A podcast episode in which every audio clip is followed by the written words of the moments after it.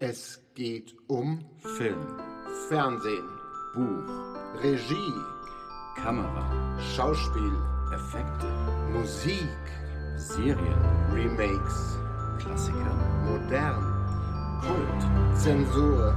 Gut, und böse. Das alles und noch viel mehr. Gibt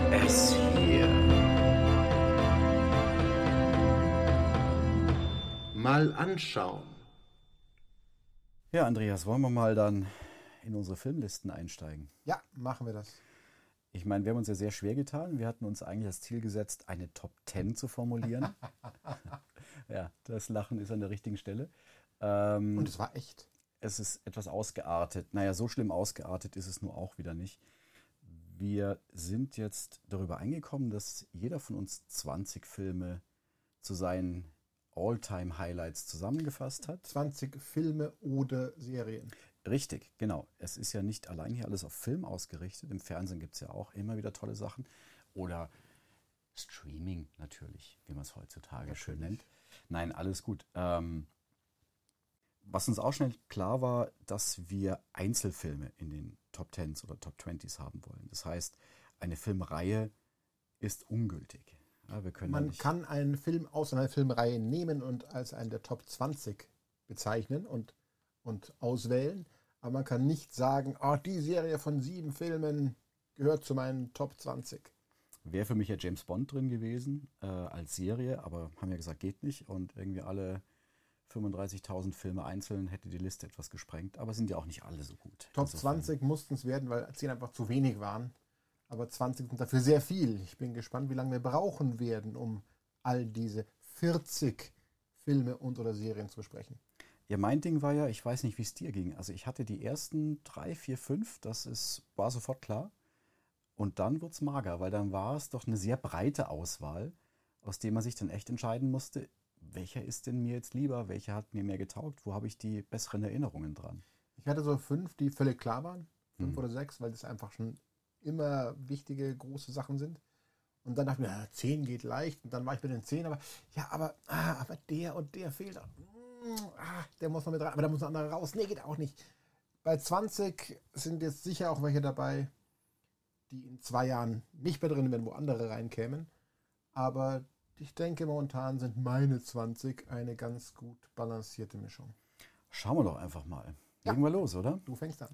Ich fang, ja, dann fange ich an. Okay.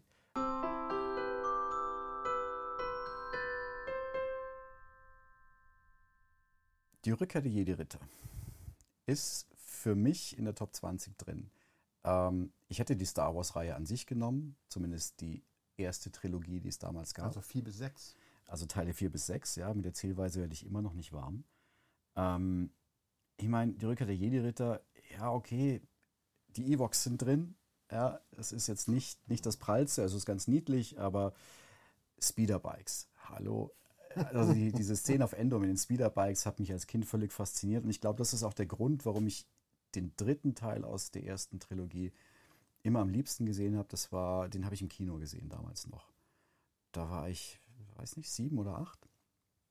Und das war ein, ein sehr prägendes Erlebnis, das im vollen Saal zu erleben und boah, Star Wars und dann die Fanfare, 20th Century Fox und dann die Filmmusik und ähm, dann fing es ja auch auf Tatooine an mit Salak und dem ganzen Kram. Äh, war sehr beeindruckend. Er ist großartig, ganz ohne Frage. Ich persönlich finde aber aus der Star Wars-Reihe Teil 5 noch besser. Ja, okay, verstehe ich. Was mir halt tatsächlich immer noch sehr gut gefällt heutzutage ist, dass der Film ab einer gewissen Zeit nur noch drei Stränge hat, die immer wieder ineinander gewoben werden. Du hast die Rebellen auf Endor, wie sie diese, diese Station unten zerstören wollen. Du hast äh, den Weltraumfight zwischen den ganzen Raumkreuzern um den äh, Todesstern rum. Und du hast dann das, das Laserschwert-Duell zwischen Luke und Darth Vader. Ja, stimmt. Und das in der Dynamik funktioniert es wunderbar. Die Raumkämpfe hast eine unglaubliche Dynamik drin. Die, der Suspense-Teil ist dann mehr so der, der Lichtschwertkampf. Da wird dann mehr taktiert und geschaut. Und so der Comedic Relief, das ist dann so auf Endor unten, wenn Han seine Sprüche bringt und äh, Wobei das R2D2 da und ein C3PO. ernsthafter Kampf ist da unten, ne? Ist es schon noch, aber er, hat's, er ist amüsanter als der Rest, Ja, ja, klar. sagen wir es mal so. Und ich finde diese drei Stränge so ineinander, da verfliegt die Zeit relativ schnell. Und das ist schon, oh, ich müsste mal wieder nachschauen, ohne dass ich jetzt lüge, aber ich glaube, ab der Hälfte des Films sind diese Stränge schon sehr stark etabliert und gehen bis zum Schluss. So früh in der Hälfte geht es schon los, meinst du? Es war ein sehr großer Anteil, der mich gewundert hat, wann das schon losgeht. Hm. Habe ich so noch nie betrachtet, muss ich sagen. Also er ist sehr gut. Ich finde trotzdem, äh, das Imperium schlägt zurück noch besser aus meiner Sicht, einfach weil die Gesamtstimmung mir einfach besser gefällt. Ja. Ich habe nichts gegen die Evox übrigens. Ich finde die Evox sehr knuffige, unterhaltsame Viecher. Vor allem, wenn sie dann mal anfangen zu kämpfen, machen sie auch die Sturmtruppen platt. Ah Ja, als Kind hat man es toleriert. Heute denkt man, ja, die Szenen könnte man auch ein bisschen straffen. Ja, Strafen vielleicht. Also ich finde ihn gut, ähm, aber er ist nicht mein Lieblings-Star Wars. Aber gut.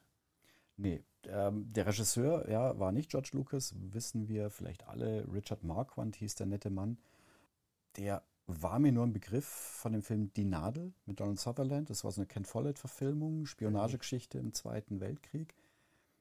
Sehr solide gemacht, aber dann direkt auf so einen Science-Fiction-Epos gehoben zu werden, ist schon sehr bemerkenswert. Ähm, danach kam jetzt auch nicht mehr so viel Output von dem guten Mann. Ähm, aber ja, George Lucas wird schon sein, sein Händchen drüber gehalten haben, dass das in die richtige Richtung geht. Gehe ich mal stark von aus. Ähm, ja, das war mein erster Eintrag. Wie schaut es denn bei dir aus?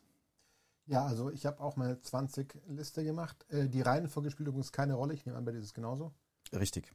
Weil man diese 20 nicht irgendwie noch sortieren kann nach am besten, besten und am wenigsten, besten, besten oder sowas. Ähm, ich habe sie relativ zufällig sortiert, glaube ich. Mein erster Film auf dieser Liste ist auch ein Film aus der, aus der gleichen Branche, äh, nicht Branche, wie heißt es? Ähm, Genre. Danke. Aus dem gleichen Genre. Ähm, ein Film aus den 80ern auch, interessanterweise. Okay. Er heißt Blade Runner. Du hast schon davon gehört, nehme ich an. Ha, Vielleicht verkürzen sich unsere Listen doch deutlich. Also ich glaube nicht, dass wir auf 40 Filme kommen am. Schluss. Blade Runner ist für mich einer der besten Science-Fiction-Filme aller Zeiten, schlicht und einfach. Ich finde ihn großartig. Ich habe irgendwann in den 80ern das erste Mal gesehen. Damals, glaube ich, nicht im Kino. Ich weiß gar nicht, ob der ab 16 war oder ab 12. Ja, gute Frage, der muss ab 16 gewesen sein. Dann habe ich noch gar nicht anschauen dürfen, als er in die Kinos kam. Ich habe ein paar Jahre später auch Video gesehen und war damals schon begeistert. Habe dann irgendwann in den späten 90ern viel darüber gelesen, wo es dann hieß, ja, war damals eher ein Flop, aber wird inzwischen als einer der besten Filme der 80er, der 80er gesehen, was ich auch äh, ähnlich sehe, sagen wir mal so. Ja. Ich finde, er ist großartig, er ist wunderbar gefilmt, er ist optisch phänomenal.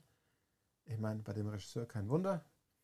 Ja, absolut. Also äh, ich pflichte dir bei. Es ist, es ist schlimm, dass er ein kommerzieller Flop war, damals, als er rausgekommen ist. Das heißt, die Leute wollten nach Star Wars noch mehr Star Wars und nicht so eine dystopische Zukunftsvision, wie es dann letztendlich war. Äh, Ridley Scott kann gut Filme machen. Er hat damals nicht sofort Erfolg gehabt, aber der ist einer der Filme, die dann später mit der, in der Home-Video-Phase dann doch plötzlich groß erfolgreich wurde.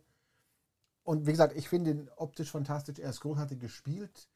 Harrison Ford war damals wohl nicht begeistert, den zu machen, was man ab und zu auch sieht. Andererseits passt das gut zum Charakter, finde ich. Es gibt ja mehrere Versionen davon. Der Original-Cut ist der, den ich damals gesehen habe. Es gibt mindestens einen Director's Cut, die sich deutlich unterscheiden. Zum einen eben mit den Voice-Overs, den gesprochenen Gedanken der Charaktere, zum anderen mit dem Ende oder einzelnen Szenen, die vorkommen oder nicht vorkommen.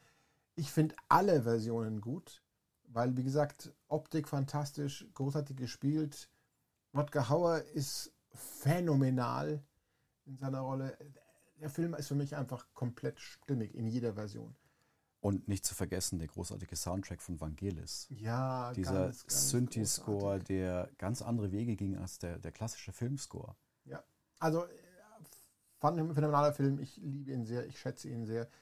Der Nachfolger, der erst vor kurzem rauskam, ist auch sehr schön, konnte aber dem Original nicht das Wasser reichen. Nicht überraschend, finde ich. Aber der Original Blade Runner ist für mich ganz, also schon immer in meinen Lieblingsfilmen mit drin. Habe ich nicht lange drüber nachdenken müssen. Ja, wie du sagtest, also die Zusammenarbeit zwischen Scott und Ford war nicht die einfachste, weil Ridley Scott irgendwann beschlossen hatte, mit Ford einfach nicht mehr viel zu reden. Ähm, als Hintergrund, Ridley Scott hatte kurz zuvor, ich weiß nicht mehr in welchem Zeitraum, aber er, er litt immer noch drunter, einen Bruder verloren. Und dann noch die Düsterkeit des Films, das war wahrscheinlich einfach zu viel für den Mann. So. Und dann äh, clashte das ein wenig mit Harrison Ford und gut, es hat dem Film keinen Abbruch getan. Also es ist ein, ein Science-Fiction-Film noir. Abgesehen davon natürlich, dass er auch auf eine Geschichte von einem der besten Science-Fiction-Autoren aller Zeiten beruht. Philip K. Dick war halt auch ein Genie in dem, was er gemacht hat, nämlich Romane schreiben. Ja, dem wir auch weitere Verfilmungen noch verdanken, wie äh, Minority Report oder Total Recall. Der Mann konnte einfach gut schreiben, hat viele gute Stoffe produziert, wobei ich den Originaltitel des Romans ja eigentlich besser finde als Blade Runner. Du Android's Dream of Electric Sheep. Richtig, ja. Finde ich einen sehr putzigen Titel. Zu Ja. lang, zu sperrig für ein Kinoplakat, definitiv. Aber es bringt es eigentlich sehr auf den Punkt. Ab wann weiß eine Maschine, dass sie eine Maschine ist? Wie ticken die? Und das ist äh, faszinierende Konzepte, die dahinter liegen, Ja. auf jeden Fall. So, du bist dran. Ich schon wieder. So.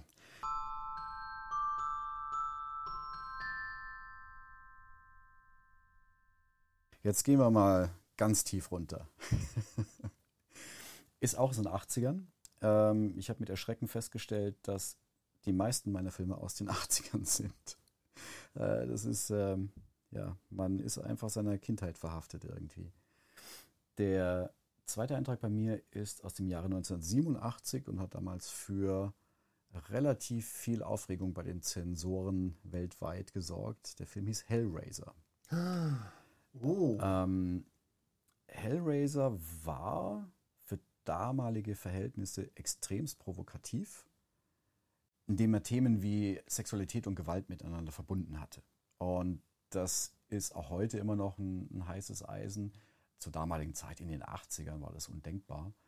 Ähm, aber es war nicht, es war kein Exploitation-Film. Also es war schon viel Sinn dahinter.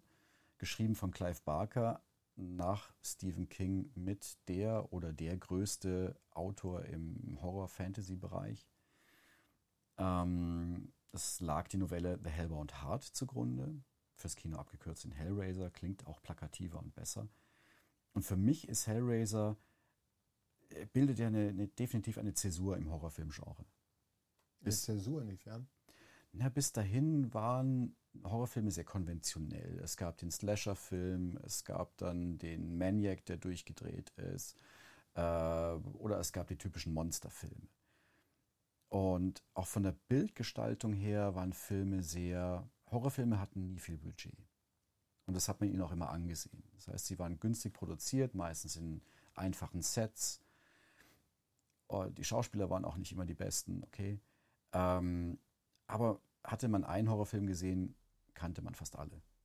Die waren vom Ablauf her immer gleich. Und Hellraiser hat völlig neue Themen in den Horrorfilm reingebracht.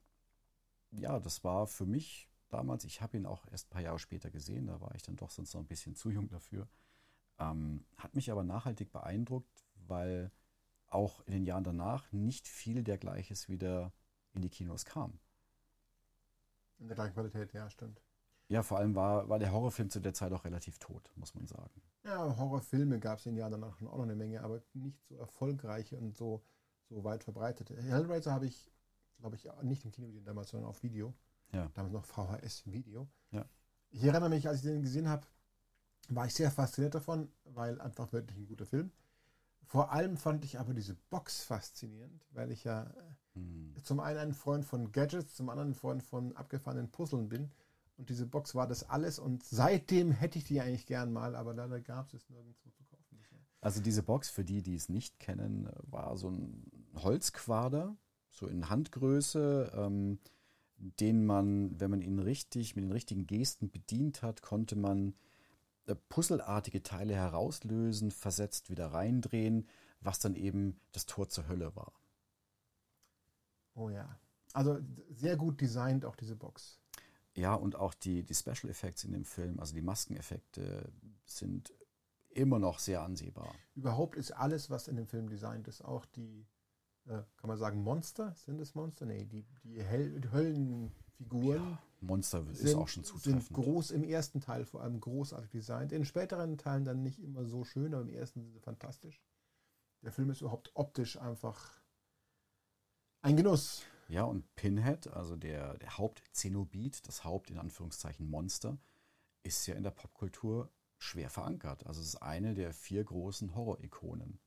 Neben Michael Myers, Jason Voorhees und Freddy Krueger. Ja, das muss wohl so stimmen, nehme ich an. Doch, das sind auch die einzigen vier, die mir so krass einfallen Ja. würden. Chucky, aber Chucky hatte nie den Level Chucky. von den anderen. Ja, schöner Film. Sehr schöner Film. Was kommt denn bei dir noch, Andreas?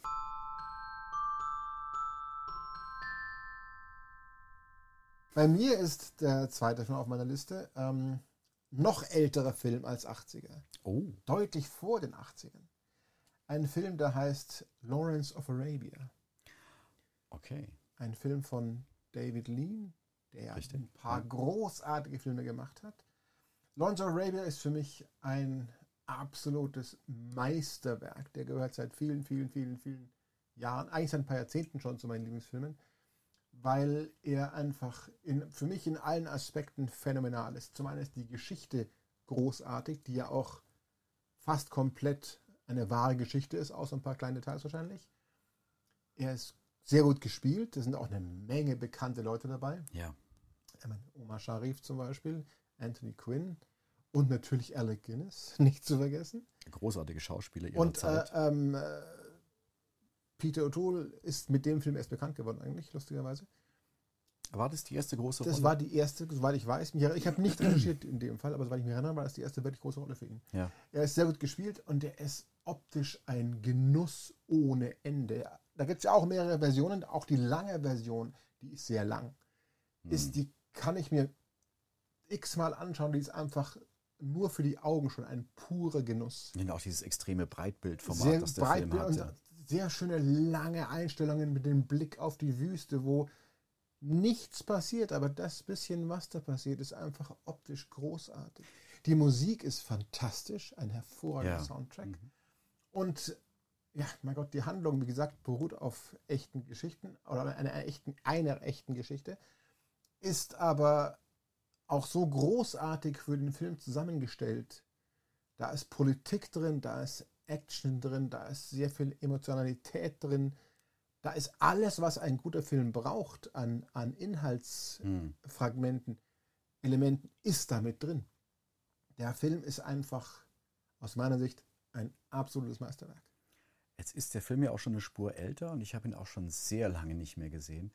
Kann man ihn denn heute mit den heutigen Sehgewohnheiten noch irgendwie Ich habe mir den konsumieren? erst vor ein paar Monaten wieder angeschaut. Hat funktioniert, ja, okay. Ich habe ihn mir in mehreren Teilen mit meiner großen Tochter angeschaut, okay. die ich gerade zu Filmen ab und zu alle zwei Monate mal einen Film einführe. Und sie hat sich dazu bereit erklärt, den mit mir anzuschauen. Und wir haben das, glaube ich, an drei Abenden gemacht, weil für einmal ist er für einen jungen Teenager ein bisschen zu lang, finde ich. Hm. Ähm, sie hat das alles aufgesogen, hat mir die richtigen Fragen gestellt, was die Handlung angeht.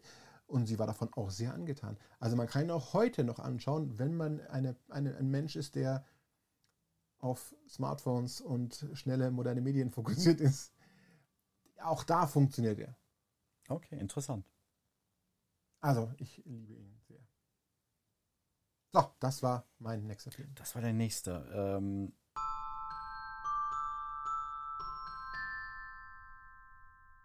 ich lande mit meinem nächsten wieder in den 80ern. Wer hätte es gedacht? Und diesmal nicht bei Ridley Scott, sondern seinem Bruder Tony Scott, der auch unglaublich erfolgreich war äh, in den letzten, naja gut, er lebt nicht mehr, aber sagen wir von den 80ern bis in die 2000er rein, war das ein sehr produktiver Kerl. Er hat einen riesigen Output gehabt an Filmen, die man sich immer noch saugut anschauen kann. Ähm, er hatte zum Beispiel ja, den ersten Top Gun-Film gemacht, wenn wir wieder aktuell beim Thema sind mit Top Gun im Kino. Last Boy Scout war von ihm, True Romance war von ihm, Crimson Tide, Mann unter Feuer waren schon so einige Bretter, die man sich anschauen konnte. Aber mein Film, der in meiner Top 20 da gelandet ist, Äh, ist vielleicht ein bisschen untypischer. Ähm, das war Beverly Hills Cop 2 mit Eddie Murphy. Hm.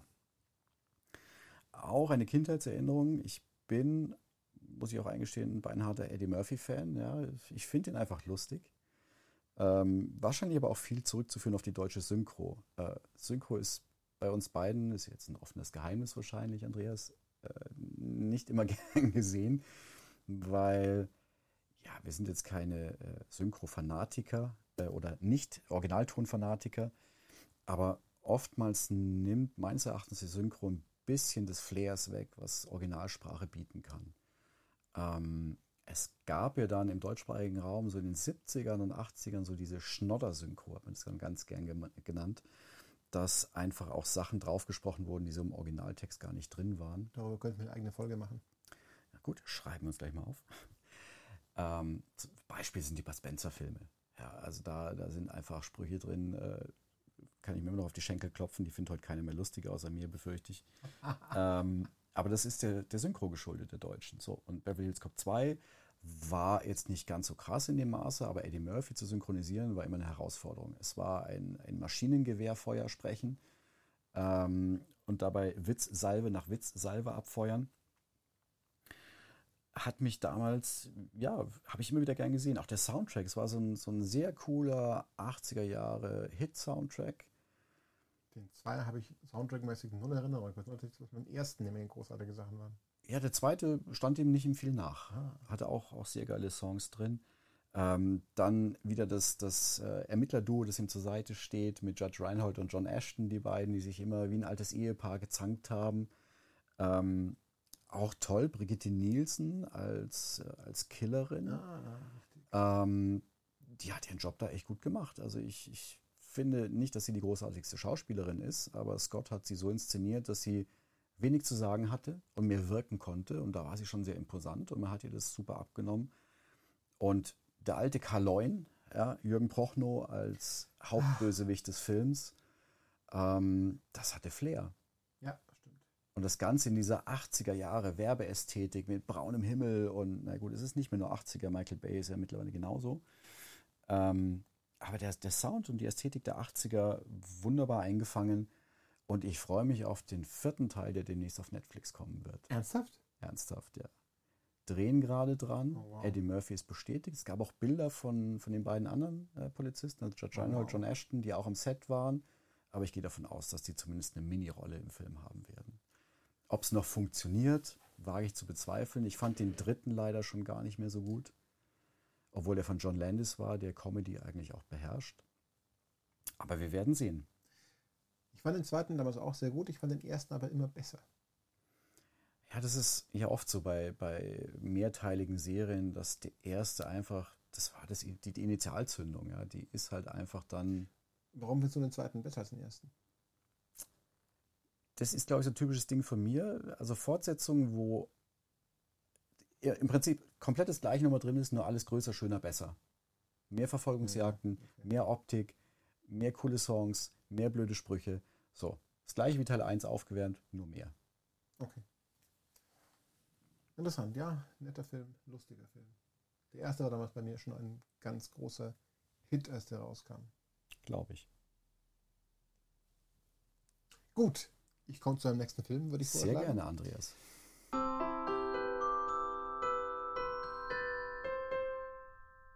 Mein nächster Film ist auch ein Film aus den 80ern.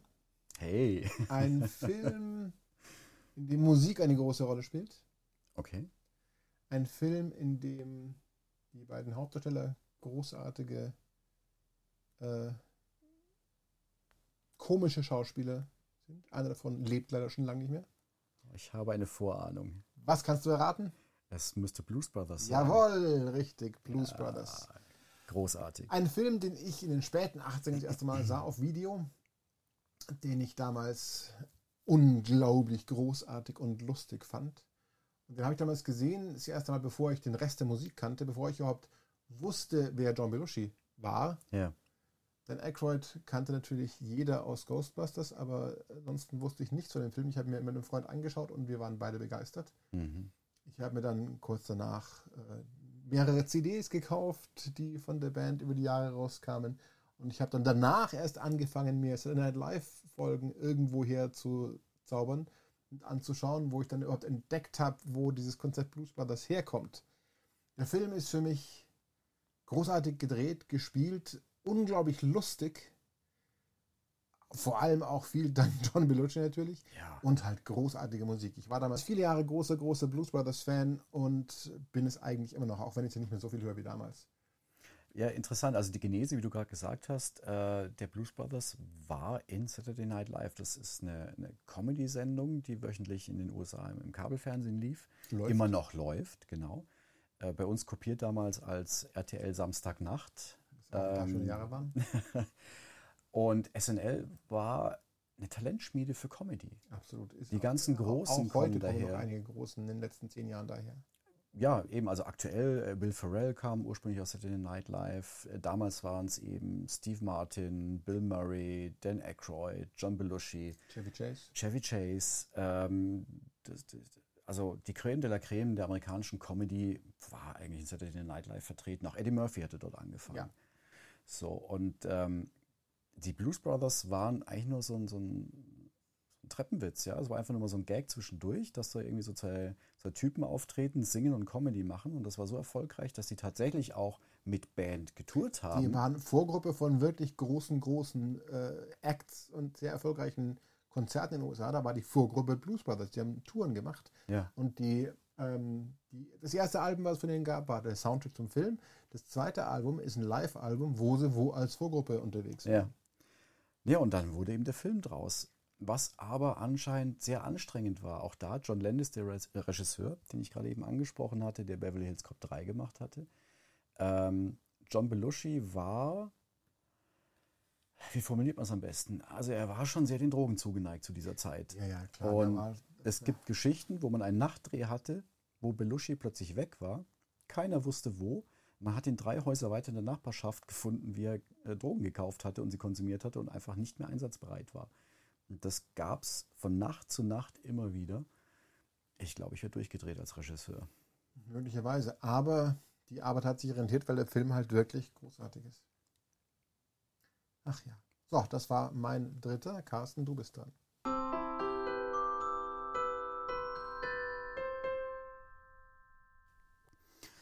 Ja, ich äh, bleibe ungefähr in deiner Zeit, in den 80ern. Ah nein, die 80er, wirklich.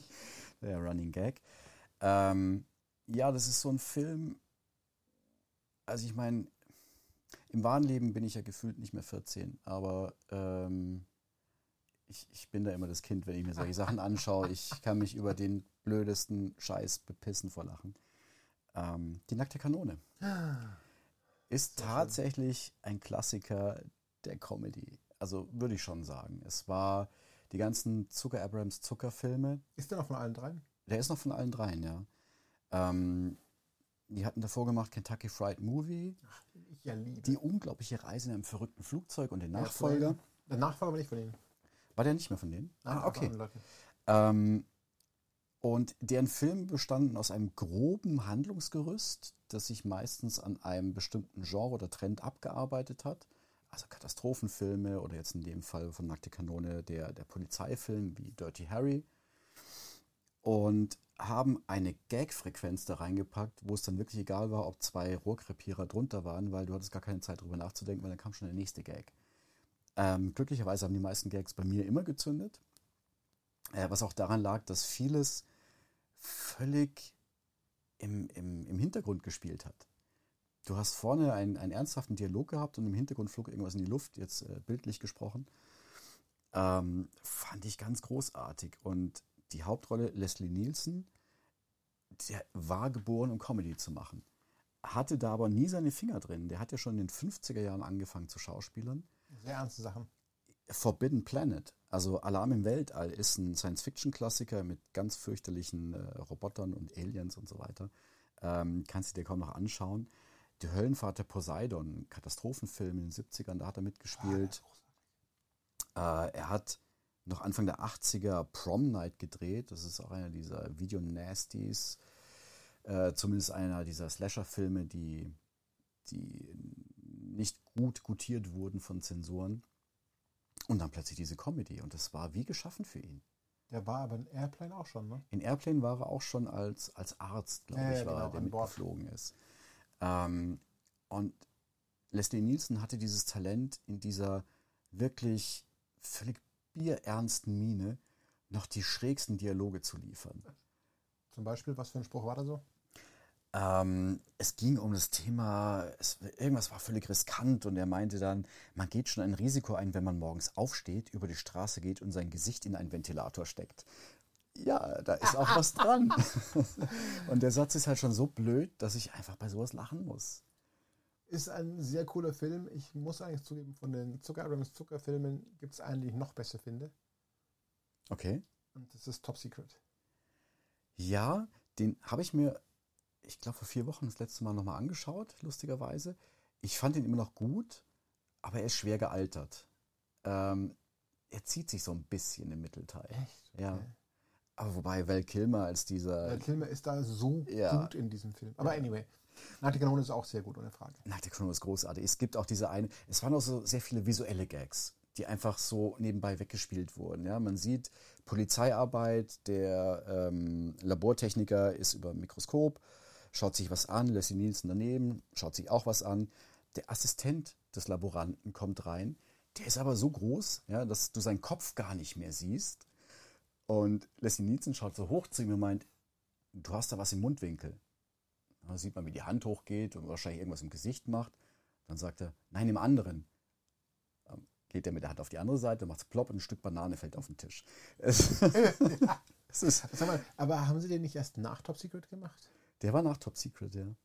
Ja, definitiv. Ähm, Gab es dazu nicht auch eine Serie?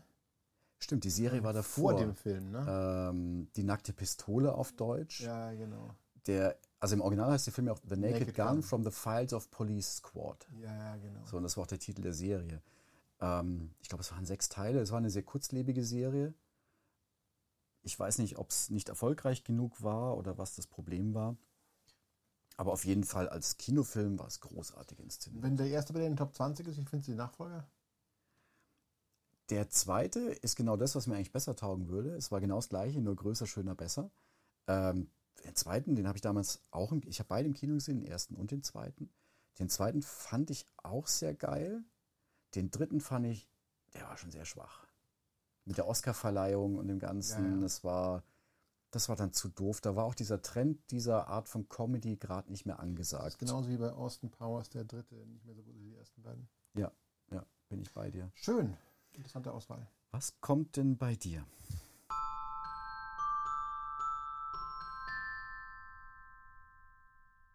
Mein nächster, der vierte in meiner 20er-Liste, ist ähm, ein Science-Fiction Okay. von 99, also viel später als deine 80er. Oh, ich ahne etwas. ein Film, der könnte auch auf deiner Liste landen. Ich weiß es nicht genau. Ja, Äh, ich, ein ja. Film, der hat einen Namen, der aus einem Wort besteht. Oh, nein, dann meine ich einen Nein, ganz äh, anderen. zwei Worte. Ja. The Matrix. Okay, ich Idiot. Ich war völlig wahnsinnig. Ich war bei Strange Days. Der, Ist der auch von 99? der müsste eigentlich, Nee, der, der ist älter. der ging ja ums Millennium. Der ist älter. War der älter? Ich glaube schon. Mist. Also Matrix Ja. ist mein Film Nummer 4. Ähm, phänomenaler Science Fiction. Ich wiederhole mich eigentlich bei all den Filmen irgendwie. Großartige Story, sehr gut gespielt. Keanu Reeves in einer Rolle, die perfekt zu seinem Stil passt. Ja. Optisch ein Genuss.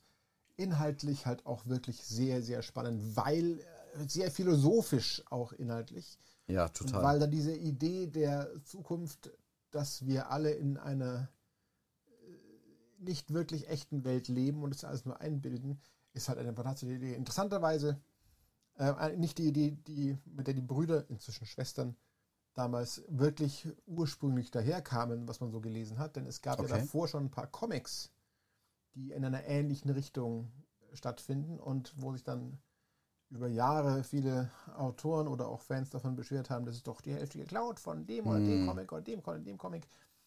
Ein paar davon habe ich gelesen. Ja, da gibt es schon eine Menge Elemente, die da reinbluten quasi. Aber im Prinzip ist die Kombination von allem in Matrix schon eine, ein Killer-Cocktail einfach. darf da einfach mal schnell Steven Spielberg reinwerfen. Ja, ich zitiere ihn, er hat mal gemeint, besser gut geklaut als schlecht neu erfunden. Ja, das ist ein wunderbares Zitat natürlich. Auch ein guter Soundtrack. Oh ja. Das letzte Lied von Rage Against the Machine, die ich auch sehr mag. Aber äh, wirklich einfach ein Genuss. Auch Special Effects mäßig damals bahnbrechend. Ja, diese, diese äh, Bullet 360 Grad Slow Motion, die Bullet Time, ähm, das war revolutionär für damalige Verhältnisse. Sowas hatte man noch nie gesehen. Also ein Film, der ein Genuss ohne Ende. Ich habe lustigerweise war ich damals, als er ins Kino kam, gerade geschäftlich in den USA Hm. und habe den in San Francisco im Kino angeschaut. Ja, also nicht schlecht. in der zwei, ersten oder zweiten Woche mit Kollegen. Ja. Und ich bin da rausgekommen und dachte mir echt nur so, oh, was habe ich gerade gesehen? Oh. Ja. ja, komplett weggeblasen damals. Und bin ich auch heute noch vom ersten Teil. Ja. Die Teile 2 und 3 sind nicht schlecht für Science Fictions. Der Zweier ganz okay, der dritte hat dann schon eine Menge äh, Mängel, meiner Meinung nach.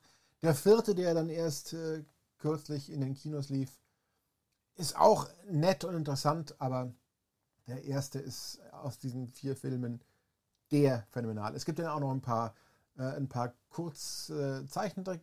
Kurz-Zeichentrickfilme, die zu einem Film zusammengefasst worden sind. Animatrix. Genau, der Ja. Animatrix, auch ein paar davon sehr gut, vor allem Ja. was die Story angeht, auch sehr passend in, diese, in dieses Universum, in diese Stimmung, in diese Atmosphäre. Diese, dieser Film lebt natürlich massiv von der Atmosphäre, die sie da er, erzeugt haben, Ja. weil das einfach den Zuschauer fesselt und wirklich was sehr, sehr Eigenes und damals ganz Neues und Eindeutiges war. Ja, also mit Teil 2 und 3. Einzigartig, nicht eindeutig, Gottes Willen. Ja, alles gut. Mit Teil 2 und 3 bin ich nie warm geworden. Ich habe mir den vierten, also den, den aktuellen, auch nie an, nicht angeschaut. Hat mich nicht gereizt. Werde ich irgendwann mal wegschauen, mit Sicherheit. Aber der erste hat mich damals, ich hatte ja noch den Luxus, es war eine Pressevorführung. Das heißt, ich habe ihn noch weit vor Kinostart sehen dürfen und da war der Hype noch nicht so groß. Und das war ein Wahnsinnsgefühl, weil du kanntest, glaube ich, schon einen Trailer davon, aber der hatte nicht viel ausgesagt. Und dann sitzt du da im Kino und dann kommt dieser Twist, der dich komplett in den Sitz presst, weil du denkst dir, was geht denn jetzt hier ab? Ähm, das war, war gigantisch. Und so Momente hast du heute fast gar nicht mehr, weil Trailer zu viel verraten, Oh ja, beziehungsweise durch, durch die Vernetzung, durch Online kriegst du halt ganz schnell was gespoilert und du kannst dir kaum noch solche Twists geheim halten. Also das war damals ein Mega-Erlebnis. oft. Großartiger Film. Ja, pflichtig bei. So, Carsten, du bist wieder dran. Geht auch in eine ganz andere Richtung und zwar in die 80er. 70er. Wahnsinn. Aber es kratzt nah an den 80ern. Und es ist auch kein Film diesmal. Es ist eine Fernsehserie. Oh. Darf man sowas Fernsehserien nennen? Da stellt man sich ja was komplett anderes drunter vor. Ähm, okay. Die Serie heißt Faulty Towers. Ah, Ist bei vielen heutzutage vielleicht nicht mehr bekannt. Ähm, um das mal kurz einzuordnen, Monty Python kennt man. Ja, Monty Pythons, äh, wie heißt es auf Deutsch? Fliegender Zirkus? Nein. Doch.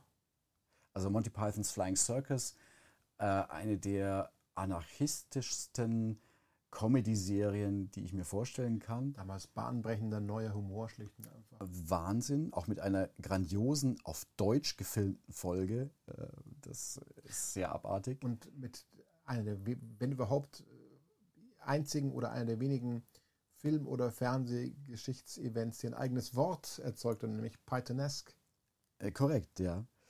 Und die hatten sehr viel Erfolg, haben dann auch Kinofilme gemacht, die Ritter der Kokosnuss, äh, Das Leben des Brian, Wunderbare Welt der Schwerkraft. Und da zerfaserte sich die Truppe schon so ein bisschen. Ja, man hatte halt jahrelang aufeinander gehockt, um, um diese Fernsehserie zu produzieren. Und John Cleese hatte dann so ein eigenes Projekt auf die Beine gestellt. Das nannte sich Faulty Towers. Es geht um einen Hotelbetrieb an der englischen Küste. Das Hotel gehört dem Mr. Faulty. Und er ist ein, eine furchtbar unangenehme Person, bei der man sich immer freut, wenn irgendwas schief geht, weil er hat es einfach verdient. Und das Faszinierende daran ist, ähm, es gibt insgesamt nur zwölf Folgen. Die sind auf zwei Staffeln verteilt gewesen. Also jede Staffel hatte sechs Folgen. Und sie haben eine Vierjahrespause zwischen der ersten und zweiten Staffel das gehabt und haben ungefähr ein Jahr für eine Staffel geschrieben. Und das merkst du. Das ist alles so on point, was die bringen. Das ist äh, von der Dramaturgie her, Comedy-Dramaturgie, okay, es ist ja kein, kein schweres Drama, Ähm, aber der Aufbau äh, ist, ist wunderbar getimt. Die Pointen kommen genau zur richtigen Stelle. Es sind Schlagabtäusche da und die Charaktere sind liebevoll gezeichnet. Ja, es gibt dann diesen etwas tumpen spanischen ähm, Angestellten, der aber eigentlich ein ganz lieber Kerl ist und der es immer abbekommt. Aber Faulty muss am Schluss dann doch dafür büßen. Ähm, für mich immer noch die beste Comedy-Serie aller Zeiten. Wow, das heißt aber viel. Ist super gealtert. Kann man sich immer noch anschauen. Es sieht zwar optisch jetzt, es war damals schon äh, grenzwertig, weil es äh, mit Video aufgenommen wurde. Das sieht man schon stark in den 70ern. Ähm, aber es wurde auch live gespielt. Also es war wie ein Theaterstück in abgefilmtes in verschiedenen Sets. Und die Dynamik, also John Cleese ist einfach ein, ein Energiepaket bei solchen Dingen.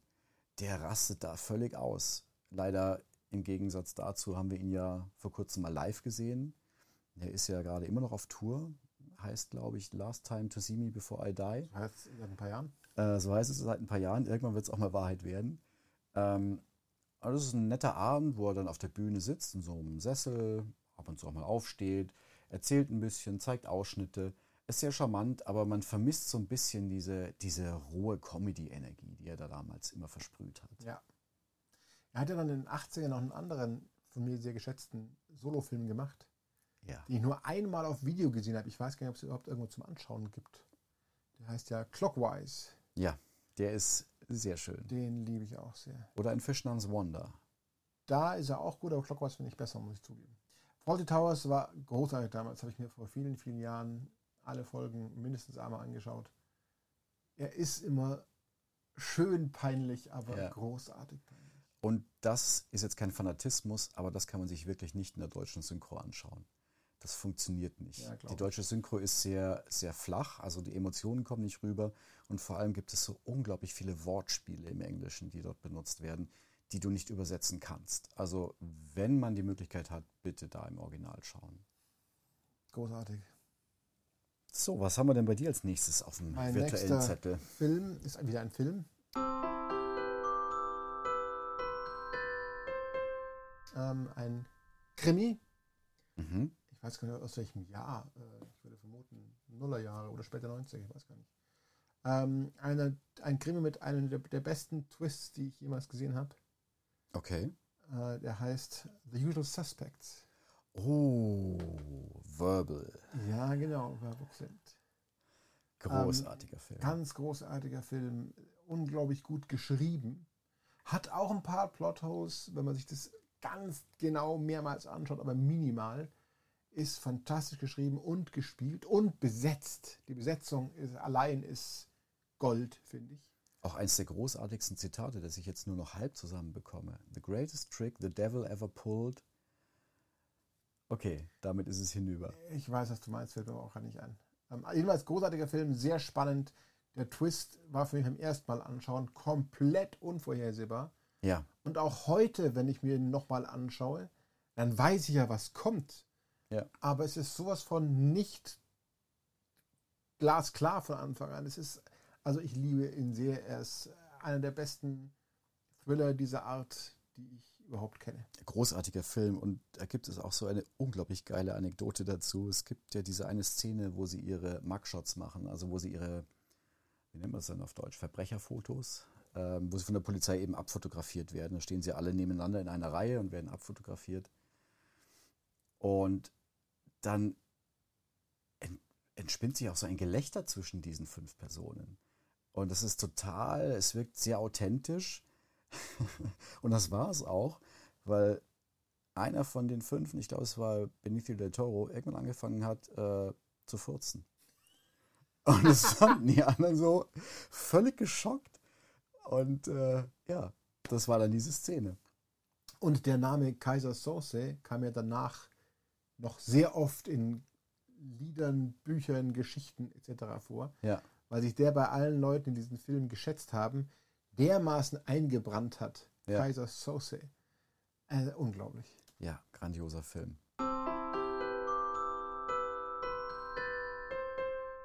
Ja, das heißt, ähm, gehen wir wieder in die 80er. Ah, ah, ah, Überraschung. Ja, es ist, äh, also fast meine komplette Liste besteht aus 80er-Titeln. Carsten, das Kind der 80er. Ja, kann man nicht verleugnen. Ähm, äh, sowohl inhaltlich wie auch geistig in den 80ern zurückgeblieben. Du Armer. Ja, ist äh, schwer mit dem Hirn eines Zwölfjährigen weiterzuleben, aber das nehme ich gerne in Kauf dafür. Gut, erzähl. Zurück in die 80er beziehungsweise zurück in die Zukunft. Ah, oh. Ja, was für eine Überleitung, Brüller. Ähm, nein, das ist tatsächlich einer der Filme, die, die ich relativ spät gesehen habe. Warum auch immer. Ich habe ihn nicht im Kino gesehen oder lief auch schon ein paar Mal im Fernsehen, hatte ich ihn nicht gesehen. Ich dachte, ja, keine Ach, Ahnung, echt? interessiert mich wahrscheinlich nicht. Dann habe ich ihn doch mal gesehen und dachte, wow, was für eine Fahrt. Ja, es ist, ähm, dabei hat der Film jetzt nichts Spektakuläres an sich. Es ist aber ultimatives Blockbuster-Kino. Es ist so ein Feel-Good-Movie mit einer sehr coolen Story. Klar, Logiklöcher hin oder her, bei Zeitreisen bleibt es einfach nicht aus. Ähm, aber Michael J. Fox in dieser Rolle äh, von Steven Spielberg produziert, das ist brutal gutes 80er-Kino. Ist auch wieder halt ein Film, wo viele Sachen ineinander greifen und die Kombination Ja, die, das, das Wichtige ist. das ist, also man hat auch da eine folgenschwere Entscheidung treffen müssen. Ähm, Michael J. Fox ist ikonisch für diesen Film. Man hat aber gar nicht mit ihm am Anfang gedreht. Es gab einen anderen Schauspieler, und zwar Eric Stoltz, den man heute nicht mehr so kennt. Der hatte äh, einen sehr guten Film auch mit Cher, Die Maske hieß der, als entstelltes, als entstellter Sohn Hat Ein ein, paar, Drama? ein paar ganz gute Filme über die Jahre. Ja, es gab es nicht God's Army, in dem er mitgespielt hat, äh, oder Die Fliege 2, ja, aber es war alles dann eher, es waren keine riesen Kassenschlager. Und ähm, man hatte mit ihm angefangen zu drehen. Man wollte Michael J. Fox eigentlich haben, aber der drehte zu der Zeit diese Serie Family Ties, Familienbande. Man hat ihn nicht aus dem Vertrag gelassen. Ja, warum auch? Ja, warum soll man ihn einfach rauslassen? Macht ja keinen Sinn. Ähm, und dann ging man auf den Ersatzmann Eric Stoltz und hat tatsächlich eine Woche oder zwei gedreht. Und dann haben sich der Regisseur Robert Zemeckis und Spielberg die Aufnahmen angeschaut und haben gemeint, nee, der ist ein guter Schauspieler, aber irgendwie, ist es es nicht. triggert nicht. Er ist es nicht, genau. Und dann ging man nochmal in Verhandlungen mit Michael J. Fox, beziehungsweise dessen Produzenten der Serie. Und dann ging das so, er hat tagsüber im Studio Family Ties gedreht, hat sich umgezogen, ist zum Set gefahren, hat die Nacht durchgedreht für Zurück in die Zukunft, hat eine Stunde zwischendurch geschlafen, ist wieder ans Set zu Family Ties. Es war mit Sicherheit eine sehr aufregende Zeit für ihn, Oh würde ich ja. mal sagen. Ähm, der war ziemlich am Arsch, um ehrlich zu sein. Aber was dabei rausgekommen ist, äh, auch Doc Brown als sein, sein Counterpart, ähm, ja, es ist einfach brutal gut. Ich kann es nicht an vielen Punkten festmachen, aber auch allein schon, wenn es mit Power of Love von Huey Lewis anfängt. Ja, ja, klar. Es ist, äh, du fühlst einfach, du lehnst dich zurück und denkst dir, ach, das ist alles schön, das ist cool. Ja, schaue ich mir an, möchte ich auch gern dabei sein. Und hat keine wirklichen Längen der Film, hat sehr dezente Art von Humor, nicht so mit dem Holzhammer, aber immer treffend. Solche kleinen Gags, wie dass er in der, in, in der Vergangenheit bei seiner Mutter eben im Zimmer liegt und sie ihn schon mal ausgezogen hat, als er bewusstlos war, äh, bis auf die Unterhose. Und sie nennt ihn dann Calvin. Und er meint, bitte was? Ja, das steht doch in deiner Unterhose drin, Calvin Klein. Der Joke ist heute halt immer noch lustig. Der, ja, der zieht immer noch. Und das macht den Film relativ zeitlos auch. Wahrscheinlich zum großen Teil, weil er eben in verschiedenen Zeitepochen spielt. Ja, also es ist schon sehr abstrakt alles. Ähm, aber schaue ich mir immer noch gerne an. Ich finde äh, die ganze Trilogie eigentlich gut. Auch in dem Fall, wo Ja. Teil 2 und 3 nicht an den ersten rankommen, aber Ja. immer noch gute Filme sind. Ich glaube, ich habe mir die sogar damals als Laserdisc-Box gekauft. Oder Echt, sowas. als Laserdisc noch. Bilde mir ein, das müsste ich noch irgendwo in der Kiste haben. Vielleicht sollte man noch mal kurz erklären, was Laserdiscs sind. Ah, ja. Laserdiscs war ein ähm, Filmwiedergabemedium, würde ich sagen, auf Schallplatten großen, als Schallplatten sind Vinylplatten, die kennt ihr hoffentlich, auf Schallplatten großen silbernen Scheiben, quasi eine, eine DVD in groß, aber nicht digital, sondern analog gespeichert. Muss man sich das Hirn verbiegen, ja, weil es war. Aber es, ja, es war so. Und die Dinger sahen echt fett aus. Es waren riesengroße, silbern schillernde Scheiben. Ähm, damit konntest du einen erschlagen. Ähm, aber war, war damals ein Trend für ganz kurze Zeit. Aber auch nur für wirklich Enthusiasten. Ja, also es war auf eine Bildqualität und Tonqualität her ein völlig anderes Niveau als Beste, was es VHS. überhaupt gab, ja. Ja. Ach ja, Back to the Future. Ach, schöne Erinnerungen dran.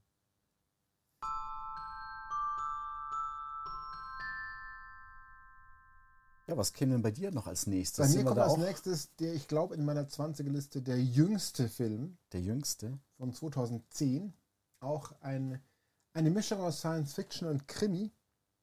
Ah ja, okay. Ein Film, der Alles klar. auch in mehreren Ebenen spielt. Damit sind wir bei nur noch 38 Filmen auf unserer Ein Film namens 2x20. Inception.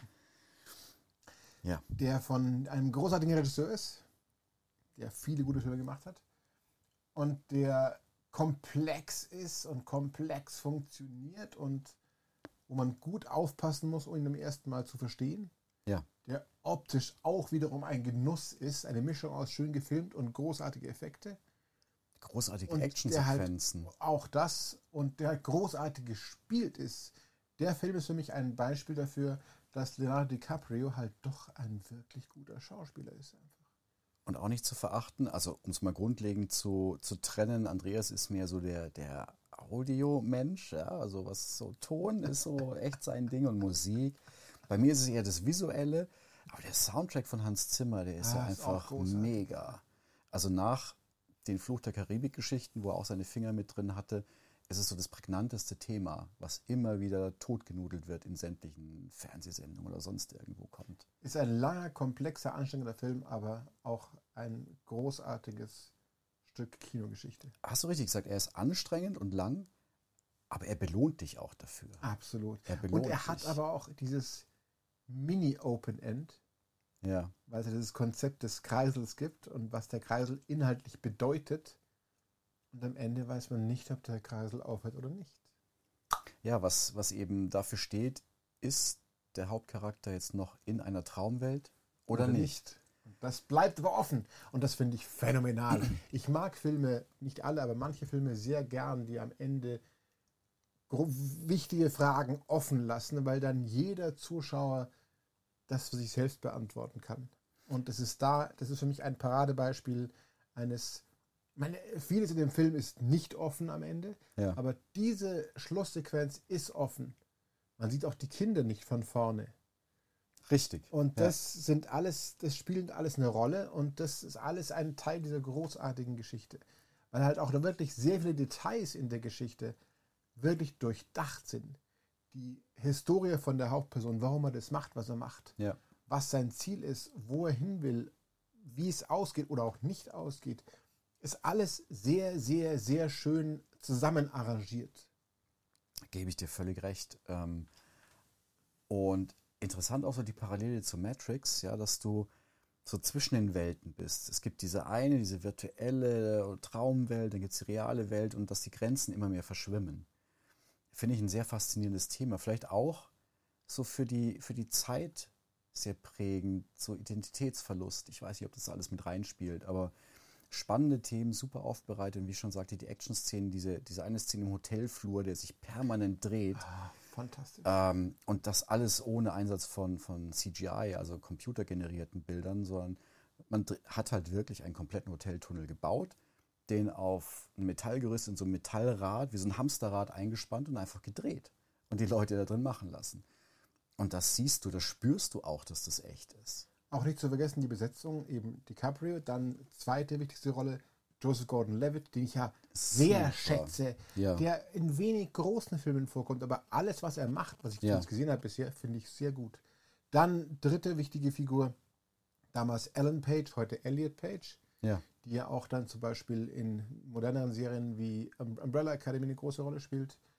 Und natürlich Tom Hardy, den ich unglaublich schätze. Tom Hardy, völlig Badass-Modus hier. Also der Film ist so gut besetzt allein schon. Michael Caine. Cillian Murphy. Ja. Ja. unglaublich großartig. Also ein Film, der für mich großartig ist und der ist, ich glaube, auf meiner Liste eben der jüngste Film. Ist auch schon, äh, Stand, wo wir es aufnehmen, zwölf Jahre alt. Ich bin nicht 80er, aber trotzdem sehr historienfokussiert anscheinend. Aber also großartiger Film, finde ich. Ja, dann ähm, lass mich mal schauen, weil Inception war ja auch auf meiner Liste. Ähm, nicht schwer zu erraten. Der nächste wäre bei mir Blade Runner gewesen. Ja, naja, kann man jetzt nicht ändern. Haben wir ja schon durch.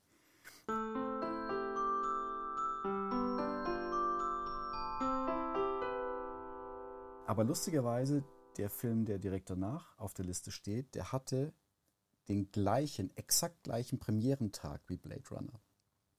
Und hatte Ein das 80er-Film. ein 80er-Film. Und zwar war das der 25. Juni 1982. An dem Tag lief Blade Runner im Kino an und der nächste Film, der auch das gleiche Schicksal teilte. Und zwar, es war ein kommerzieller Flop. Ein dermaßen kommerzieller Flop, dass der Regisseur fast keine Filme mehr hätte machen können. Und das war The Thing, das Ding aus einer anderen Welt. Ähm, ein Horrorfilm von John Carpenter Oh der unglaublich gut gemacht ist. Es ist, kann man es ein Kammerstück nennen? Es spielt in einer arktischen Forschungsstation und ein Alienorganismus, der sich in anderen Menschen auch einnisten kann und sie kopieren kann, sodass man es überhaupt nicht merkt, wen man jetzt noch vor sich hat. Man kann keinem mehr trauen. Großartiges Spannungsstück mit einem sehr reduzierten Score. Ähm, John Carpenter hat zu den meisten seiner Filme ja ich selber sagen, Musik ja, gemacht. genau. Und das Lustige ist, The Thing klingt wie ein typischer Carpenter-Score, aber er hat ihn nicht gemacht. Ach. Der war von Ennio Morricone.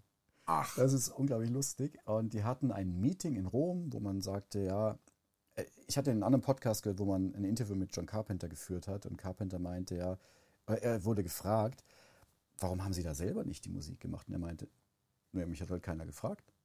Das war die erste große Studioproduktion. Da hieß es ja, Carpenter ist doch der Regisseur, oder? Wie Musik? Nee, äh, brauchen wir jemanden, der Musik macht. Ja, und dann hatte Carpenter eben das erste Meeting mit Morricone, hat ihm dann eben seine Vorstellung gesagt und Morricone hat im Prinzip nichts anderes gemacht als einen typischen Carpenter-Score. Aber der passt echt gut. Er ist minimal reduziert. Ähm, die Szenen sind echt bedrohlich. Die Effekte, gut, manche sind nicht mehr so geil. Gerade im Schluss gibt es sehr viel so Stop-Motion-Effekte, so Puppentrick-Animationen, die in Einzelbildern aufgenommen werden Für damals aber sehr gut waren. für damals sehr gut. Das ist heute fast unerträglich am Schluss. Aber die Maskeneffekte dazwischen, die sind so grotesk und so realistisch zum Teil, dass sie immer noch, also mir zumindest in die Magengrube fahren. Ja, das ist schon, schon sehr gut gemacht. Ähm, verantwortlich dafür war Rob Bottin, einer der, der großartigsten Effektkünstler der 80er und 90er, bevor halt die ganze Computergrafikwelle kam der heute übrigens, er ist zum besten Zeitpunkt ausgestiegen und äh, Luxusimmobilien makelt. Ach. Ist auch mal ein Jobwechsel. Ähm, das war eins seiner größten Projekte damals und der ist ein Jahr lang hat er quasi am Set gewohnt.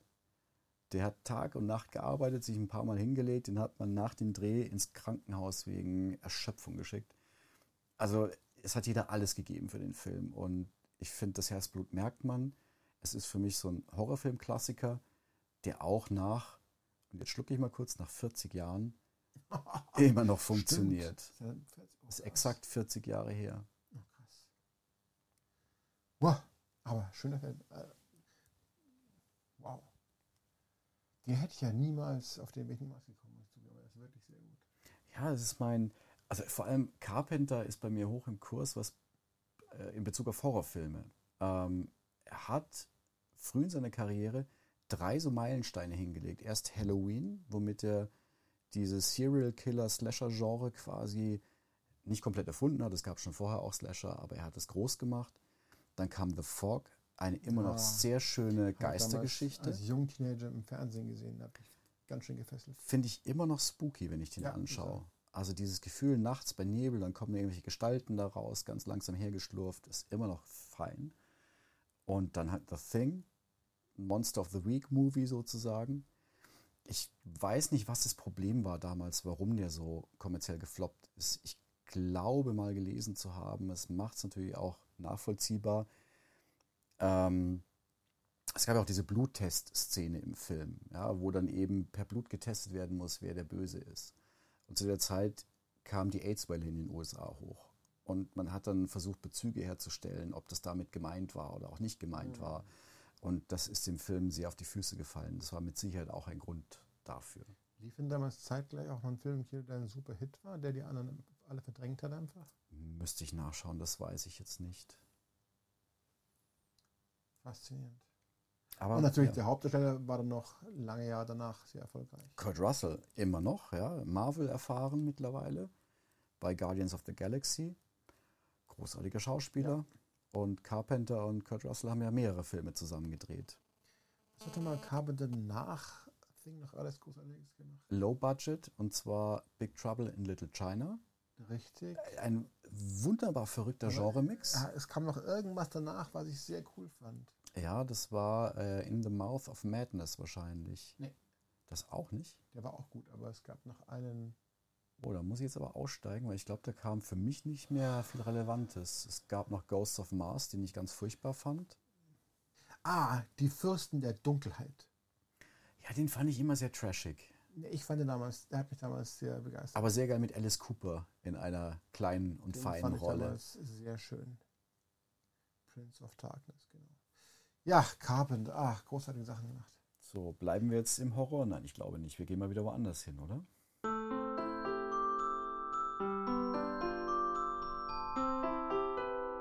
Wir gehen jetzt zu was ganz anderem. Hat leichte Horror-Effekte, hat auch Science Fiction, hat. Ist der einzige in meiner Liste, der äh, kein Realfilm ist. Okay. Mein Lieblingsanime aller Zeiten, Hm, der da heißt Akira. Kira, ja. Auch schon alt, aus den 80ern. Hm. Ähm, eine Verfilmung eine, eines Comics, den ich auch schon oft genug gelesen habe.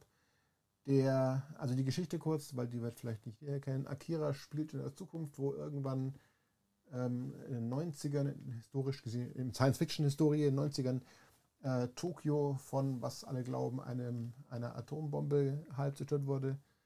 Und im Neo-Tokio, wo der Film dann spielt, irgendwie 20 Jahre später, äh, passieren dann eine Menge abgefahrene Sachen.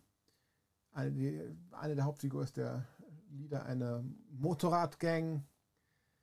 Und es geht um übernatürliche Fähigkeiten, die manche Menschen haben.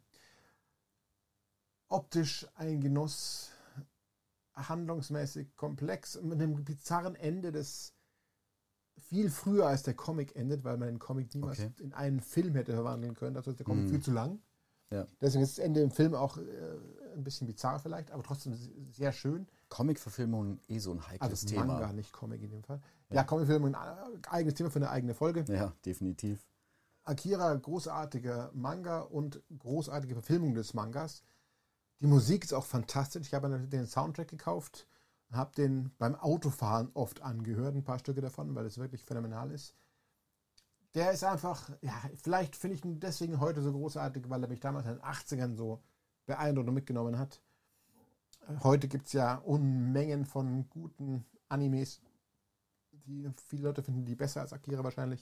Aber für mich ist das einfach der beste aller Zeiten, weil es auch der erste Anime war, den ich, glaube ich, gesehen habe und der mich wirklich, Ja. wirklich beeindruckt hat. Ja, Anime war damals noch ein Fremdwort hier. Also es, äh, man konnte Ja. nicht viel damit anfangen. Aber ja, gute Auswahl. Dann bist du dran, Carsten.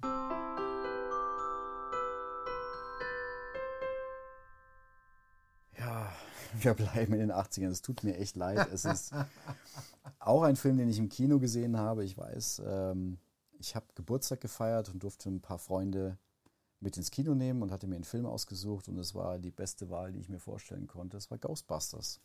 Oh, ein schön lustiger Film. Auch ein, ja, ist auch ein Genre-Mix aus Comedy, leichtem Horror, ähm, perfekt gute Mischung. Und ich meine, Bill Murray ist, ist das skurrile Highlight des Films, äh, der im Übrigen auch die meisten seiner Texte improvisiert. Meistens dort auch schon. Ähm, kam auch von Saturday Night Live, was wir vorhin ja schon mal angesprochen hatten.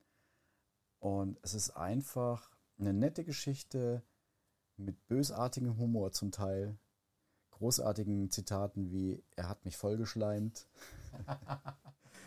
ähm, die Effekte Und waren Don't- Cross Your Streams. die Ströme nicht kreuzen. Das war auch, genau. Und für damalige Zeit, äh, effektetechnisch, ganz oberes Level. Der, der Stay Puffed Marshmallow Man, der am Schluss durch die Straßen läuft. Und also es war einfach eine total krude Geschichte über den Torwächter und den Schlüsselmeister, die dann von anderen Personen Besitz ergreifen, um ein Portal zu öffnen.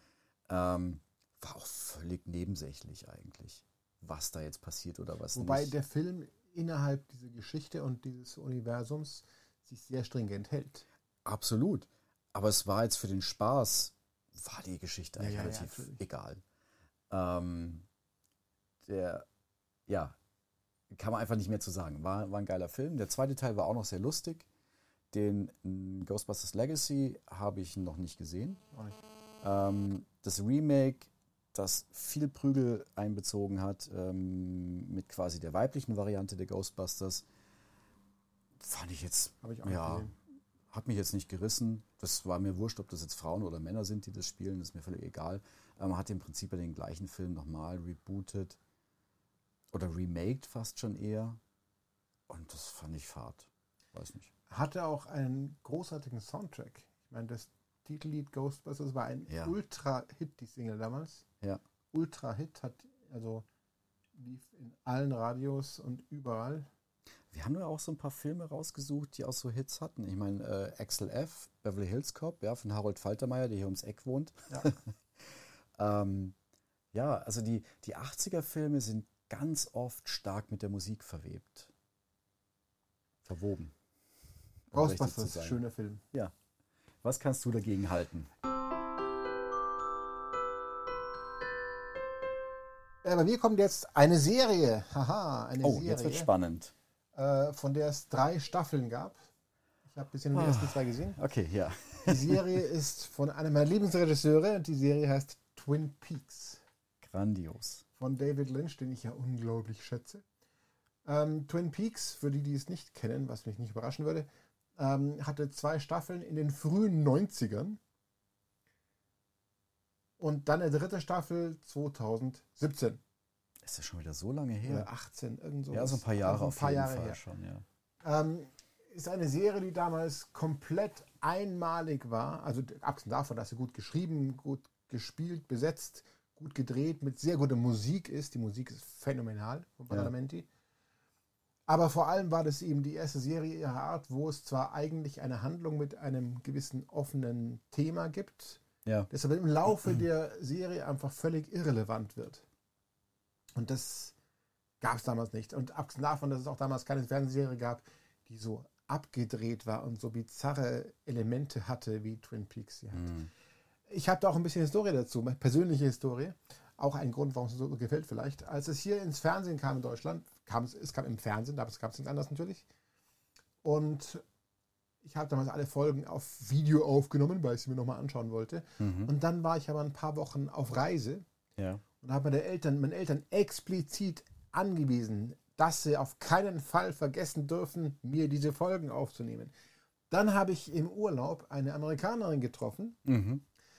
Habe ihr erzählt, ich schaue gerade begeistert Twin Peaks an. Und sie, ach ja, Twin Peaks, ja, das war ziemlich cool. Weil das ja eine Serie war. Damals lief nicht alles zeitgleich global. Damals lief Twin Peaks Nee. in Deutschland, ich glaube, ein halbes Jahr nach den USA. Ja, locker ein halbes Das Jahr. heißt, die Amerikanerin wusste damals schon alles, was passiert, was ich hatte noch keine Ahnung davon. Und die hat mir dann so, hat mir keine Spoiler erzählt zum Glück, aber hat nur erwähnt, dass die Anziehung oder die, der Grund für die Anziehung sich verschiebt von wir wollen wissen, wer das Mädchen getötet hat, Ja. zu was ist da überhaupt los, um Gottes Willen. Ja, Laura Palmer war damals die berühmteste, in Anführungszeichen, Leiche der Welt. Also weltweit ging das durch die Decke. Das war in der Serienlandschaft was völlig Neues. Ich glaube auch dem geschuldet, dass es nicht diese abgeschlossene Folgen hatte, wie die meisten Fernsehserien es üblicherweise gemacht haben, sondern einen, einen Erzählbogen über die komplette Staffel hinweg geleistet hat. Was da wirklich frischer Ansatz war. Ja. Heute gang und gäbe.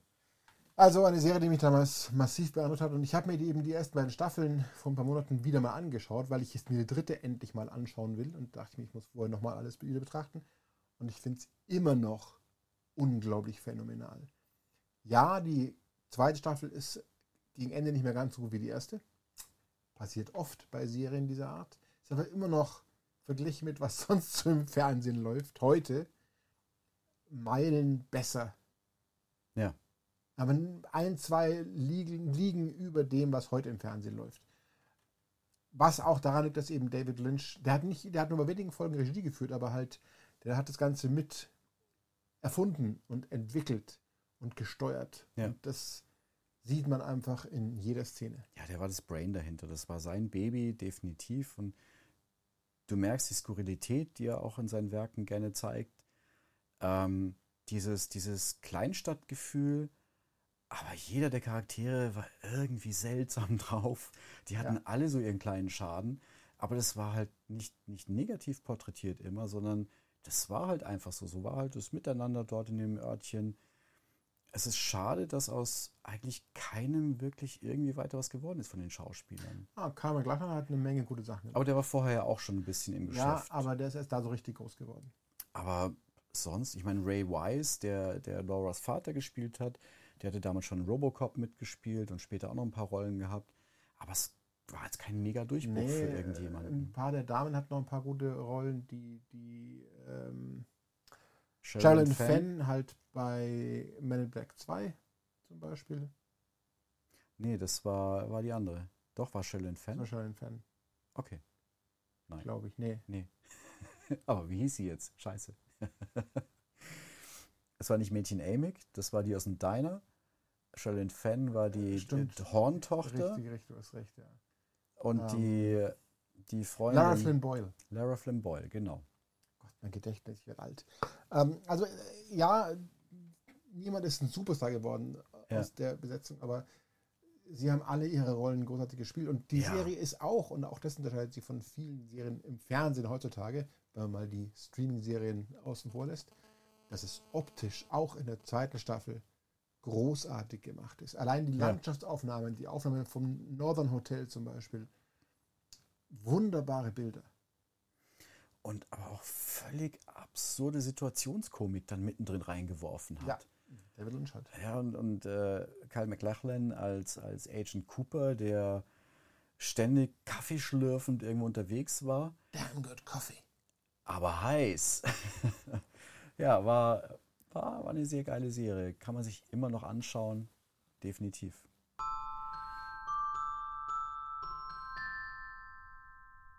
Bei diesen ganzen absurden Handlungssträngen bin ich jetzt auch wieder dabei. Ähm, ich bin jetzt mal nicht in den 80ern. Es ist einer der moderneren Filme, und zwar von 2005. Und er nennt sich Kiss Kiss Bang Bang. Hm, Habe ich damals im Kino gesehen. Ähm, geschrieben und äh, regisiert, was man so natürlich nicht sagt, äh, von Shane Black. Shane Black ist eigentlich eher als Autor in Erinnerung. Er hat die Lethal Weapon Filme geschrieben, Last Boy Scout geschrieben, hat als Schauspieler in Predator mitgespielt, kann er auch machen. Ähm, aber er hat so dieses, er ist der Meister der rotzigen Dialoge. Da, das sind einfach Dialoge, die, die sitzen, die sind gut, da ist jedes Wort wohl überlegt. Ähm, in den Hauptrollen äh, Robert Downey Jr. und Val Kilmer. Ein geniales Duo in diesem Film. Robert Downey Jr. ist so ein Gelegenheitsdieb, der fast bei dem Diebstahl, bei dem Einbruch erwischt wird, davonrennt und in ein Hollywood-Casting reinplatzt. Und soll eine emotionale Szene spielen und äh, das kriegt er aus Zufallsgründen hin und dann ist er plötzlich in diesem ganzen Hollywood-Zirkus drin, was alles am Anfang sehr, sehr witzig ist. Und dann entspinnt sich, und das ist sehr lustig, das ist ein, ein wirklich reinrassiger äh, Film noir, von der Düsterkeit, von den, von den Aufnahmen her, ähm, von der Tristesse her, aber im, im modernen Los Angeles. Und es entspinnt sich ein Kriminalfall nach und nach, der wirklich schön aufgebaut ist. Man weiß auch nicht, worauf es hinausläuft. Auch absurde Situationen hat. Das ist ja auch Shane Blacks ähm, Markenzeichen. Er spielt an Weihnachten, wie alle Filme von Shane Black geschrieben. ähm, kann ich nur empfehlen. Ist ein Film, den nicht viele kennen, ist aber mit grandioser Besetzung, grandiose Story, wird nicht langweilig. Ähm, kann man anschauen. War auch kein großer Hit. Warum auch immer. Nee, ich, ich glaube, der war zu schräg. Er hat nicht dieses Blockbuster-Potenzial. stimmt. Ja, er ist dann schon, man muss in der Stimmung für so einen Film sein. Aber er ist sehr schön. Ja.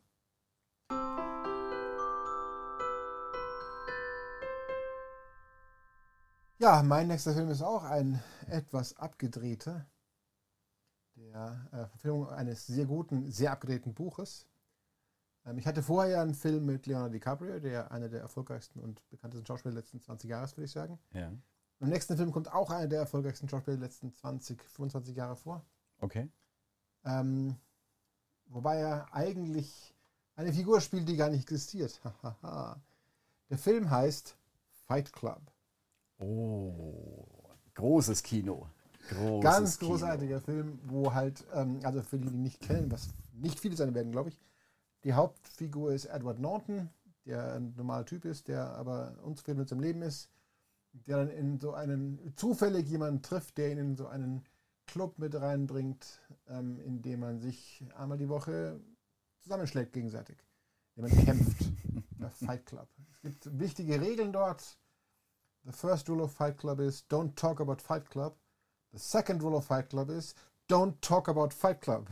Das ist großartig. Allein ja. das ist schon unglaublich gut, finde ich.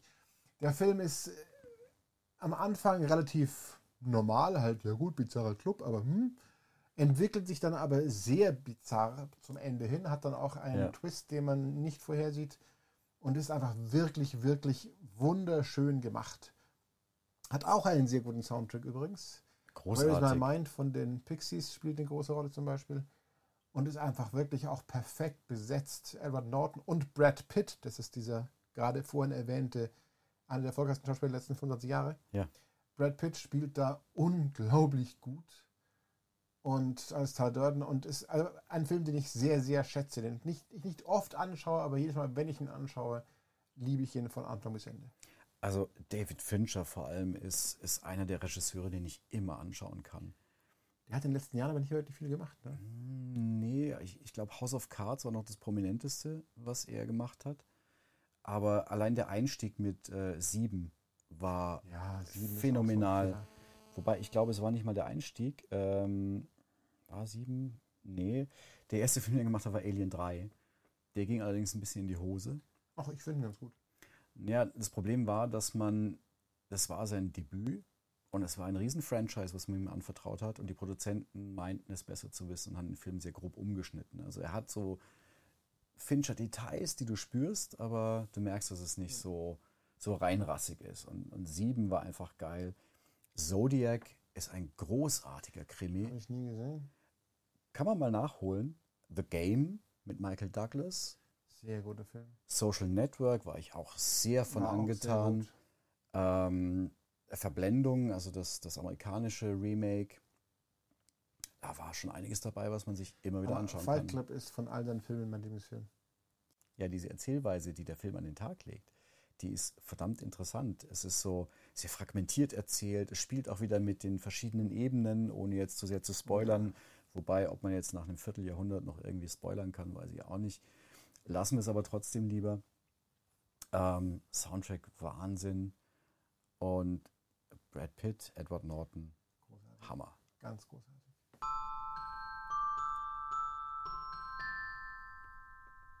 Dafür gehen wir jetzt mal ganz weit zurück. Die 80er. Sogar in die 70er. Wahnsinn. Nein, das ist tatsächlich der älteste Film bei mir auf der Liste. Ähm, ist aber knapp an den 80ern vorbeigeschrammt. Ja, war 79. War ein Film, den ich mir lange, lange, lange, lange Zeit nicht angeschaut hatte. Ähm, irgendwann dachte ich, ich muss ihn jetzt endlich mal sehen. Äh, ich glaube, der Hintergrund ist, der Film ist schwer verdaulich. Also er macht jetzt nicht so viel Spaß anzuschauen. Ähm, eines Abends war es einfach mal Zeit. Ein Glas Whisky neben mir, um es erträglicher zu machen. Und dann den Film angeworfen. Und es war krass. Der Film saugt dich ein für seine Laufzeit von zwei Stunden irgendwas, spuckt dich nachher einfach wieder aus. Und es ist ein, ein brutaler Ride, den du da hast. Es ist Apocalypse Now. Ähm, einer der grandiosesten Antikriegsfilme, die es gibt. Ähm, wunderbar inszeniert von Francis Ford Coppola mit Marlon Brando auch in einer Hauptrolle, obwohl er nicht wirklich lange vorkommt. Ähm, Martin Sheen, der Vater von Two and a Half Men, Tigerblut in sich tragende Charlie Sheen. Es spielt in Vietnam ähm, und einer der Generäle dort, der hat sich da irgendwie niedergelassen und ist ein bisschen durchgedreht. So, so die grobe Hintergrundstory. Und es ist dann diese ganze Fahrt bis dahin und also ich, ich kann schwer irgendwas beschreiben. Es ist einfach eine Ansammlung von, von Emotionen, die da einfach rüberkommt. Es ist eine, eine Reise, auf dem, äh, die, auf die der Film baut, die dich einfach mitnimmt und du Eindrücke sammelst. Was dann so wirklich passiert, handlungstechnisch, ist auch da nicht so wahnsinnig relevant. Es, es lebt sehr stark von den Dialogen und von der Stimmung, die der Film versprüht. Und es war mit Sicherheit auch kein Zuckerschlecken, diesen Film zu drehen. Ähm, wurde natürlich nicht in Vietnam gedreht, sondern man hat auf den Philippinen gedreht, wo schon einige amerikanische Produktionen damals zugange waren. Muss aber auch verheerende Produktionsbedingungen gehabt haben. Durch Unwetter wurden Sets weggespült. Dann hatte man auch die Militärhubschrauber vom, vom philippinischen Militär. Die wurden dann mitten im Take abberufen, weil sie gegen Rebellen kämpfen mussten. Also ich wäre irgendwann durchgedreht. Die haben zwei Jahre an dem Film gedreht und es war, glaube ich, so Make It or Break It für Coppola. Ähm, es gibt eine wunderbare Dokumentation drüber von seiner Frau, die mit der Kamera ihn begleitet hat. Ähm, sehr, sehr sehenswert. Unglaublich viele Anekdoten von Wahnsinn vom Set. Martin Sheen hat ja eine, eine Szene im Hotelzimmer, bevor er so auf die Reise geht, wo er sehr betrunken agiert ähm, und er an dem Tag wirklich völlig weggesoffen hatte. Der war nicht mehr zurechnungsfähig, hat sich betrunken und hat dann diese Szene gedreht und hat dann tatsächlich mit der Faust in diesen Spiegel geschlagen, sodass ihm die ganze Faust blutet. Er hat dann weitergespielt. Coppola meinte, hm, weiterdrehen, weiterdrehen, weiterdrehen. Ähm, völlig absurd, was da so alles passiert ist. Hatte der nicht auch einen Herzinfarkt oder so? Der, stimmt, der hatte auch einen Herzinfarkt. Da musste die Produktion mehrere Wochen oder fast, ja, zwei, zwei, drei Monate fast pausieren. Ähm, also möglichst denkbar schlechteste Bedingungen. Aber was bei rausgekommen ist, ist einfach ein, ein Wahnsinnstrip. Sauber. So, ich komme jetzt zu meinem zehnten von 20. Okay. Der ist auch ein Film, den ich auch schon seit vielen Jahren sehr gern mag. Der auch kein neuer Film, aber ich weiß gar nicht, aber ich glaube, das ist auch 80er sogar vielleicht. Ich glaube, das ist 80er. Also eher in deiner. Eher, eher mein Ding. Wieso machst ähm, du das? Ein Film, der eine Verfilmung eines Buches. Der Autor ist von der Verfilmung nicht begeistert gewesen. Äh, okay, gibt es einige? Schon. Der Film heißt Shining. Shining, jetzt dachte ich schon, sagst du unendliche Geschichte. Nein, nein. Shining, ähm, eine Stanley. Kubrick-Verfilmung eines Stephen King-Buchs.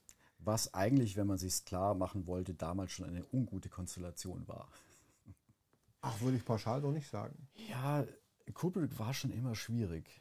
Kubrick hat immer sein Ding gemacht. Einfach. Richtig. Kubrick war halt jemand, der den Film so drehen will, wie er will, dass er ist und wie er sich vorstellt. Und es ist sein Ding. Jedes Film, jeder Film, der er gemacht hat, ist sein Baby. Ja. Schon immer.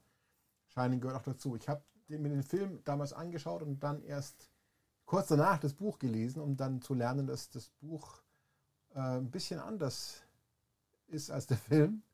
Sowohl äh, inhaltlich, gibt es so ein paar Szenen, die im Film nicht vorkommen und vice versa, als auch was überhaupt die, die Grund, das Grundkonzept dahinter angeht. Ja. Aber ich persönlich finde den Film, also ich in meiner subjektiven Meinung, finde den Film besser, weil er einfach ein Paket ist, das als Gesamtwerk großartig funktioniert. Ja, total. Auch da ist es so großartig besetzt, mit Jack Nicholson natürlich, großartig gedreht und da, sind, da ist so viel, sind so viele Elemente drin, die, die man gar nicht wirklich mitkriegt, die aber zu der Stimmung dazu passen und gehören, dass der Film einfach das, was er inhaltlich darstellt, stimmungsmäßig perfekt abbildet. Und es ist faszinierend, einen Film mit so einem beschränkten Setting, weil es spielt ja tatsächlich nur im und um das Hotel herum, aber mit solch einer visuellen Opulenz zum Teil. Das Heckenlabyrinth wunderbar gestaltet. Diese, die, diese Blutfontäne, die sich aus dem Aus Aufzug ergießt. Das Badezimmer in diesem einen Hotelzimmer, ja, mit der Frau. Wir wissen, wovon wir reden.